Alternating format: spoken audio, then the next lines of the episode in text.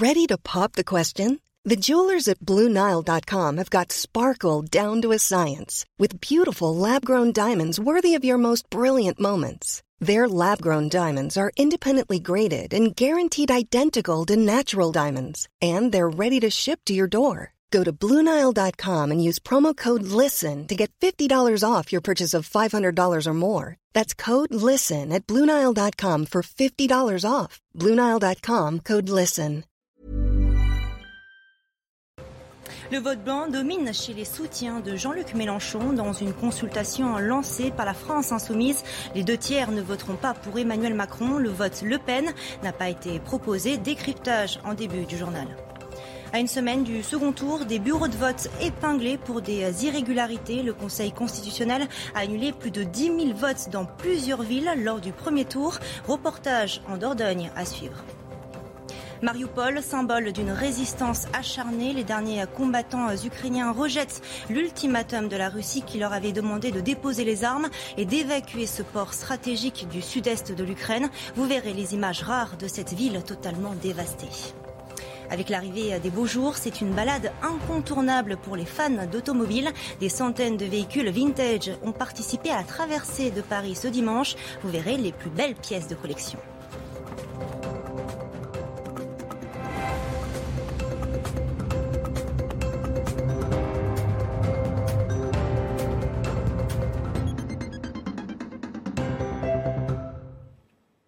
Bonsoir à tous, soyez les bienvenus dans l'édition de la nuit. À une semaine du second tour de l'élection présidentielle, Emmanuel Macron et Marine Le Pen réussiront-ils à convaincre les indécis ce mercredi soir lors d'un débat télévisé? Rien n'est encore joué malgré une avance du président sortant du côté des insoumis. C'est le vote blanc qui domine chez les soutiens de Jean-Luc Mélenchon. C'est le résultat d'une consultation publiée sur le site officiel. Les explications avec Elodie Huchard. Ce sont donc 215 000 participants euh, qui se sont exprimés via cette consultation. Résultat donc des votes, vote blanc ou nul, presque 38% Le vote pour Emmanuel Macron, plus de 33% et 29% pour l'abstention. À noter que le choix de Marine Le Pen n'était pas possible parce qu'aucune voix ne doit aller à Marine Le Pen, avait dit euh, Jean-Luc Mélenchon dès sa défaite. Il avait eu ces mots. Les deux finalistes ne sont pas équivalents. Marine Le Pen ajoute au projet de maltraitance sociale qu'elle partage avec Emmanuel Macron un ferment dangereux d'exclusion ethnique et religieuse. Alors c'est bien une consultation, hein. cela ne vaut pas euh, consigne de vote. Chaque militant qui a voté pour Jean-Luc Mélenchon reste libre de son vote au euh, second tour. C'est Mathilde Panot, la présidente du groupe Insoumis à l'Assemblée nationale, euh, qui le dit dans les colonnes du JDD. Je cite, nous disons aux 7,7 millions de personnes qui ont voté pour nous que leurs voix ne nous appartiennent pas. Et puis surtout, elle tape assez franchement sur le président sortant. Je cite, nous n'appellerons pas à voter pour Emmanuel Macron, qui a détruit notre pays depuis cinq ans. C'est à Macron de convaincre. Rappelons qu'il y a cinq ans, justement, Jean-Luc Mélenchon avait déjà fait ce type de consultation et que les résultats avaient été sur les mêmes tendances. Et vous venez de l'entendre, hein, en 2017, Jean-Luc Mélenchon avait déjà consulté euh, ses euh, soutiens. La consultation avait également abouti à une majorité euh, courte hein, pour le vote blanc. Alors même si consultation ne vaut pas consigne de vote, pour l'ancien député Julien Drey, il appelle un réalisme politique. Je vous propose de l'écouter. La différence qu'il y a entre 2017 et 2022, c'est que la consultation a été plus médiatisée en 2022 qu'elle ne l'a été en 2017. Moi, ce que je vous disais, euh, ce que je vous ai remarqué, c'est que la force de Jean-Luc Mélenchon était, était réelle en 2017. il y avait même, je dirais, plus d'adhésion dans le vote en 2017 qu'en 2022. Euh, maintenant, euh, il y a aussi en politique l'idée du moindre mal, parce que la question qui est posée, c'est qu'on ne peut pas renvoyer dos à dos en disant c'est la même chose. Et c'est pas vrai, ce n'est pas la même chose. Et voilà, donc il faut aussi euh, un, un, moment de réalisme politique qui doit conduire, d'après moi, à pas se dire on renvoie tout le monde dos à dos et on s'en occupe pas. Les Insoumis refusent pourtant de prendre position pour l'un des deux finalistes. Mathilde Panot, présidente du groupe LFI à l'Assemblée nationale, s'est exprimée dans le journal du dimanche. Et si Marine Le Pen n'est pas une option, c'est à Macron de convaincre, dit-elle. Les détails avec Elisa Lukowski. Mathilde Panot met en avant l'opportunisme du président euh, candidat. Quand on lui demande si son discours aux accents écologistes l'a convaincu hier, eh bien regardez ce qu'elle répond. C'est difficile de penser que quelqu'un qui a été condamné deux fois pour inaction climatique puisse se racheter une crédibilité en 10 jours. Avant d'ajouter, ni son programme, ni celui de Marine Le Pen ne répondent à l'urgence euh, climatique. Si la consigne de la France insoumise euh, pour le second tour est de ne pas voter pour Marine Le Pen, eh bien le parti politique euh, se refuse également à appeler à voter pour Emmanuel Macron. Nous n'appellerons pas à voter pour Emmanuel Macron qui a détruit notre pays depuis 5 ans. C'est à Macron de convaincre Mathilde Panot qui croit que la France insoumise peut être le grand vainqueur des élections législatives. Nous voulons être majoritaires pour gouverner ce pays. Nous voulons un Premier ministre issu des rangs euh, de l'Union populaire. Avant d'ajouter, nous n'allons pas aux législatives pour avoir un maximum de députés, mais pour appliquer notre programme, l'avenir en commun. Et en raison d'irrégularités, le Conseil constitutionnel a annulé plus de 10 000 votes dans plusieurs villes de France lors du premier tour. Illustration en Dordogne, dans le village de Condat-sur-Vézère. L'ensemble des électeurs ont émargé avant de glisser le bulletin dans l'urne, alors que la procédure prévoit l'inverse. Les réactions sur place recueillies par Jérôme Rampenou.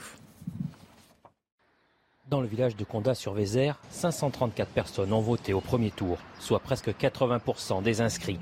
Pourtant, la totalité de ce vote a été invalidée par le Conseil constitutionnel. Le seul point qu'il y a, c'est une soi-disant une irrégularité par rapport au process de, vote, où on fait euh, émarger avant de, faire voter. Bon, c'est une solution que nous on a retenue tout simplement pour euh, être plus vigilant et plus rapide dans l'opération de vote. Certains habitants avaient été surpris de la procédure et sont déçus de cette annulation. J'ai une petite interrogation. C'est vrai que d'habitude, on, signe après le, avoir mis le bulletin dans l'urne. Dans mais bon, ça ne m'a pas plus choqué que ça. On est un peu déçus, mais bon, après, on a fait notre devoir, on l'a fait bien, on l'a fait correctement, et puis bon, annuler ça, c'est pas très. C'est un peu, un peu stupide, mais bon. C'est décevant parce qu'on a fait l'effort d'y aller. Euh, euh, pour voter. Bon, après, euh, peut-être que la procédure est un peu stricte. Pour le maire, cela ne met pas en péril la qualité et la sécurité des votes. Nous, ce qu'on demande, c'est qu'on s'adapte aux collectivités. C'est qu'on ait un droit à une différenciation territoriale. On peut très bien faire les choses dans les règles, mais de manière différente. On travaille avec sérieux, il n'y a pas de fraude qui a été constatée, ça c'est un fait. Donc on est sur un détail administratif. Pour le deuxième tour, ils ne prendront plus aucun risque et ils suivront à la lettre la procédure de vote. Le président euh, ukrainien Volodymyr Zelensky affirme avoir invité Emmanuel Macron à se rendre en Ukraine pour constater de ses propres yeux que les forces russes commettent un génocide, un terme que son homologue français s'est jusqu'ici refusé à employer. Je pense qu'il veut faire en sorte que la Russie s'engage dans un dialogue, a-t-il ajouté. Et puis à Mariupol, les derniers euh, soldats euh, ukrainiens rejettent l'ultimatum hein, de la Russie. Moscou leur avait proposé de déposer les armes et de se rendre afin de sauver leur vie. Les combattants iront jusqu'au bout, même si la cité portuaire est assiégée par les forces russes. Les dernières images avec Mathilde Ibanez. À Mariupol, cette ville martyre depuis le début de l'invasion russe a été complètement détruite. Et pourtant, les militaires ukrainiens continuent de lutter face aux nombreux bombardements et se préparent à de nouveaux affrontements. Ce qui reste de l'armée ukrainienne et un grand groupe de civils sont encerclés par les forces russes. Elles continuent leur combat, mais il semble, au vu du comportement de l'armée russe à Mariupol, qu'elle a décidé de raser la ville à tout prix. Dans cette ville portuaire, au cœur des usines détruites, des combattants séparatistes sont présents et prétendent contrôler presque toute la zone. Les gars du corps des marines de Sébastopol, les soldats sous contrat de Krasnodar, Temriouk et Anapa aident beaucoup. Les gars sont des vétérans syriens aguerris, ils aident très bien, travaillent activement, suppriment les positions de tir ennemi.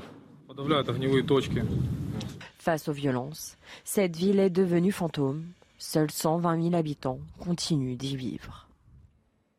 Va-t-on vers une rupture des négociations euh, russo-ukrainiennes Ce dimanche, les autorités euh, ukrainiennes ont annoncé la suspension des couloirs euh, humanitaires pour l'évacuation des civils de l'Est de l'Ukraine, faute d'accord avec l'armée russe sur un arrêt des tirs. On fait le point avec Alexis Vallet. Mariupol est déserte, à l'exception des cadavres qui jonchent le sol.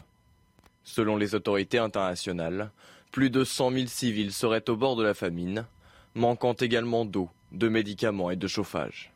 Le président ukrainien a dénoncé une situation inhumaine et menace les autorités russes des conséquences d'un possible massacre. L'élimination de nos militaires, de nos hommes à Mariupol, mettra fin à toute négociation. Volodymyr Zelensky considère que Mariupol pourrait être dix fois pire que Borodianka près de Kiev. La ville, aujourd'hui détruite, aurait été le théâtre d'exactions de soldats russes pendant son occupation. De son côté, Moscou prévient les derniers résistants ukrainiens avant l'ultime offensive. Toute la zone urbaine de Mariupol a été complètement débarrassée des militants de la formation nazie Azov, des mercenaires étrangers et des troupes ukrainiennes. Leur seule chance de sauver leur vie est de déposer volontairement leurs armes et de se rendre. Volodymyr Zelensky a lancé un nouvel appel d'aide aux Occidentaux. Selon lui, il n'existerait que deux options pour mettre fin au conflit. La livraison d'armes lourdes et d'avions pour lever de force le siège de Mariupol, ou la voie de la négociation, dans lequel le rôle des partenaires pourrait être décisif. Des combats qui s'intensifient aussi dans la ville de Kharkiv. Au moins cinq personnes ont été tuées ce dimanche dans une série de frappes qui ont provoqué des incendies hein, selon les services de secours locaux. Regardez cette séquence. On voit des secouristes qui viennent en aide à des civils blessés et ensanglantés lors d'un bombardement russe.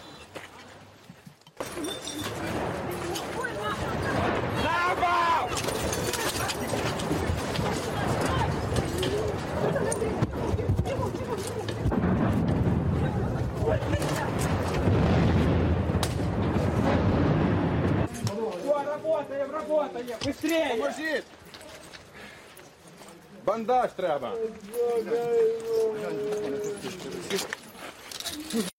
Et ce dimanche, le pape François appelle les dirigeants à entendre le cri de paix des gens en cette Pâque de guerre en évoquant à nouveau l'Ukraine martyrisée. Je vous propose de l'écouter.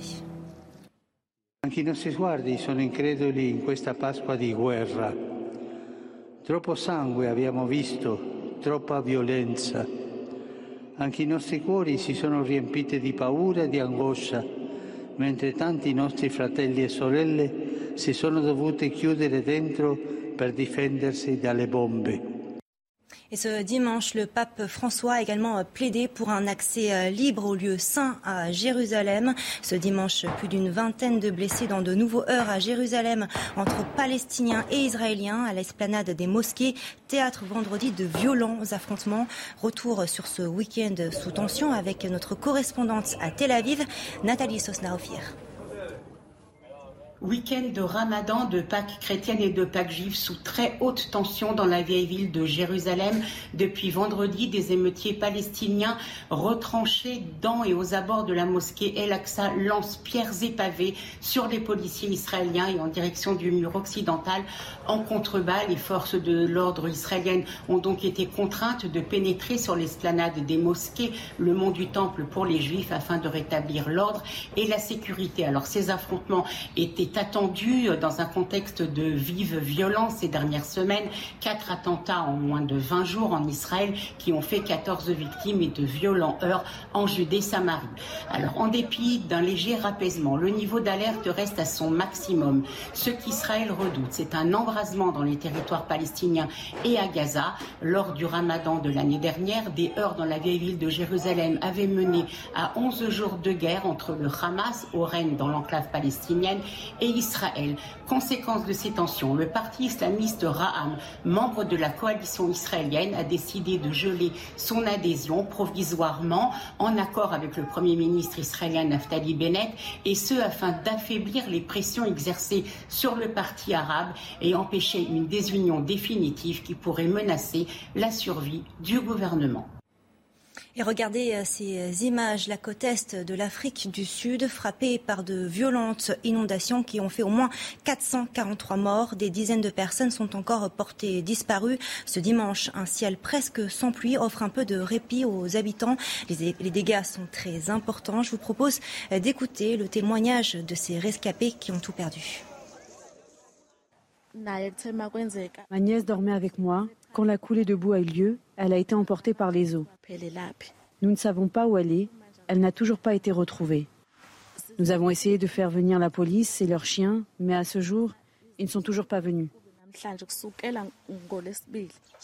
En comptant mes petits-enfants, nous étions 21, mais certains sont décédés.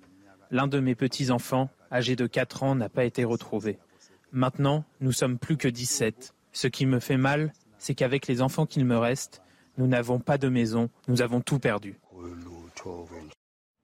L'OMS se penche sur euh, une hépatite d'origine inconnue chez des dizaines d'enfants au Royaume-Uni. Certains cas ont nécessité un transfert dans un service euh, spécialisé dans les maladies euh, de le foie et six enfants ont dû subir une transplantation selon l'Organisation mondiale de la santé. On fait le point avec notre correspondante à Londres, Sarah Menaille. Une épidémie d'origine inconnue qui inquiète l'Organisation mondiale de la santé. Il s'agit d'une forme d'hépatite qui touche les enfants de moins de 10 ans. Ce sont pour l'instant 74 petits Britanniques qui sont malades. Aucun décès n'a été recensé, mais 6 d'entre eux ont quand même dû subir une greffe de foie. En Irlande, ce sont 5 cas qui ont été recensés et 3 en Espagne. Alors les symptômes, ce sont les mêmes que la jaunisse, vomissements, douleurs abdominales. Mais il ne s'agit ni de l'hépatite A ni de l'hépatite E, mais d'une nouvelle forme de virus. Les autorités sanitaires britanniques étudient entre autres les facteurs environnementaux. Elles ont d'ores et déjà écarté le vaccin contre la Covid, puisqu'aucun des enfants malades n'a été vacciné. Il s'agit donc désormais de découvrir les causes et les origines de cette épidémie inconnue que l'OMS surveille de très près. Et on termine ce journal avec la traversée de Paris qui fait son retour ce dimanche. Vous le voyez sur ces images. Pour le plus grand plaisir des fans d'automobiles, des centaines de véhicules de collection ont sillonné les plus beaux endroits de la capitale. Inès Alicane a suivi leur parcours. Des rouges, des bleus, des blanches et même des tracteurs d'époque. Il y en a pour tous les goûts. Les voitures de collection étaient de sortie dans la capitale à une condition qu'elles aient plus de 30 ans. Sous l'œil admiratif des Parisiens, venus profiter du spectacle en ce dimanche ensoleillé. Je trouve c'est génial vraiment de voir la, passion à travers tous les âges. Vraiment, il y a même des, petits de, 5 ans qui sont là qui prennent des photos et c'est magnifique que ça continue à, vivre comme ça. Je pense que ça fait plaisir à tout le monde et aux propriétaires et aux gens qui peuvent se promener et profiter de, de beaux objets, de beaux véhicules comme ça, bien entretenus. Des années 20 aux années 90, Chacun retrouve un véhicule qui lui évoque le passé, admire les chromes rutilants et la ligne parfaite des carrosseries. De nombreuses marques de voitures anciennes étaient exposées, dont certaines ont même disparu.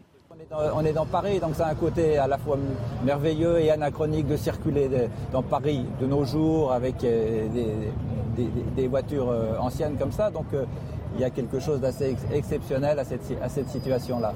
Sur un parcours d'une trentaine de kilomètres, pas moins de 853 véhicules de collection étaient présents ce dimanche. Bienvenue si vous nous rejoignez. On ouvre ce journal des sports avec le rendez-vous que tous les passionnés de football attendaient, le Classico. La rencontre entre Paris et Marseille a tourné en faveur des hommes de la capitale. Les Parisiens se sont imposés deux buts à un. But signé Neymar et Mbappé pour le Paris Saint-Germain. Kalita Char égalise pour les Phocéens juste avant la mi-temps. Avec cette victoire lors de ce dernier match de la 32e journée de Ligue 1, le Paris Saint-Germain se rapproche un peu plus du titre de champion champion de France. Écoutez euh, le capitaine du PSG.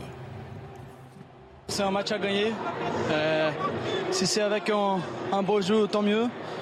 Euh, mais le plus important, c'est de gagner. C'est notre rival, c'est le, deuxième de, championnat. On n'est pas venu ici pour, pour bien jouer et perdre. On est venu ici pour prendre les trois points et gagner ce match.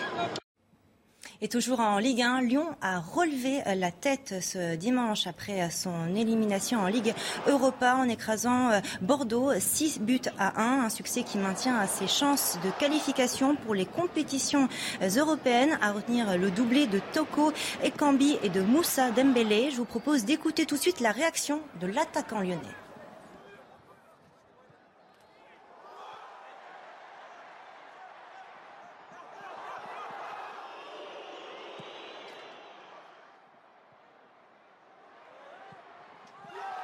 On sait qu'on on était très déçus après le match de jeudi. Forcément, il fallait gagner aujourd'hui pour rester dans la course euh, à l'Europe, c'est ce qu'on a fait. On a marqué beaucoup de buts et on a, je pense qu'on a pris du plaisir, donc c'est une bonne chose. Il va pas falloir s'enflammer parce qu'il en reste 6. Il en reste 6 et je pense que c'est à la, fin du bal qu'on paye les musiciens. Et on passe au tennis. Le prince de Monte Carlo conserve sa couronne. Voyez ces images. Stefanos Tsitsipas est de nouveau sacré au Masters 1000 monégasque. En finale, il domine la surprise du tournoi. Alejandro Davidovic Fokina. Après 1h36 de match, le grec a su tenir son rang 6-3, 7-6. Je vous, je vous propose d'écouter le sujet de Hugo de Gouzel. Un air de déjà-vu pour Stefanos Tsitsipas au moment d'entrer sur le court. Le grec, vainqueur ici l'année passée, opposé à la sensation du tournoi Davidovic Fokina. Tsitsipas, breaké dès le troisième jeu, revient immédiatement à hauteur de l'espagnol. Avant de le breaker à son tour et de s'offrir le premier set sur un ace. 6-3 en une demi-heure de jeu, le deuxième set est bien plus accroché. Le grec prend à nouveau l'ascendant et sert pour le gain du tournoi. Mais Davidovic Fokina a de la ressource et pousse le tenant du titre au tie-break. Sous pression, Tsitsipas ne tremble pas, 7-3 dans le jeu décisif. Il est le septième joueur à s'imposer deux années de suite à Monte Carlo.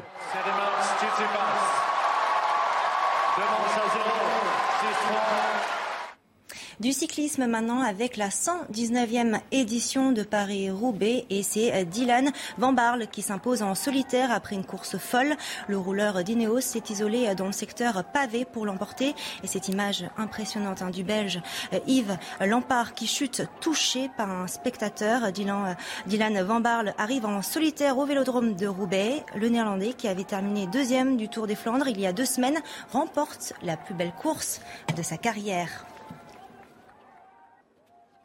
Puis on se quitte sur du rugby. Voyez euh, ces images. Il restait une place, une seule place en quart de finale de la Champions Cup entre le Racing 92 et le Stade français. Au terme d'un match brouillon, les Racingmen sont parvenus à se qualifier grâce à leur succès 33 à 22 sur le Stade français en huitième de finale retour.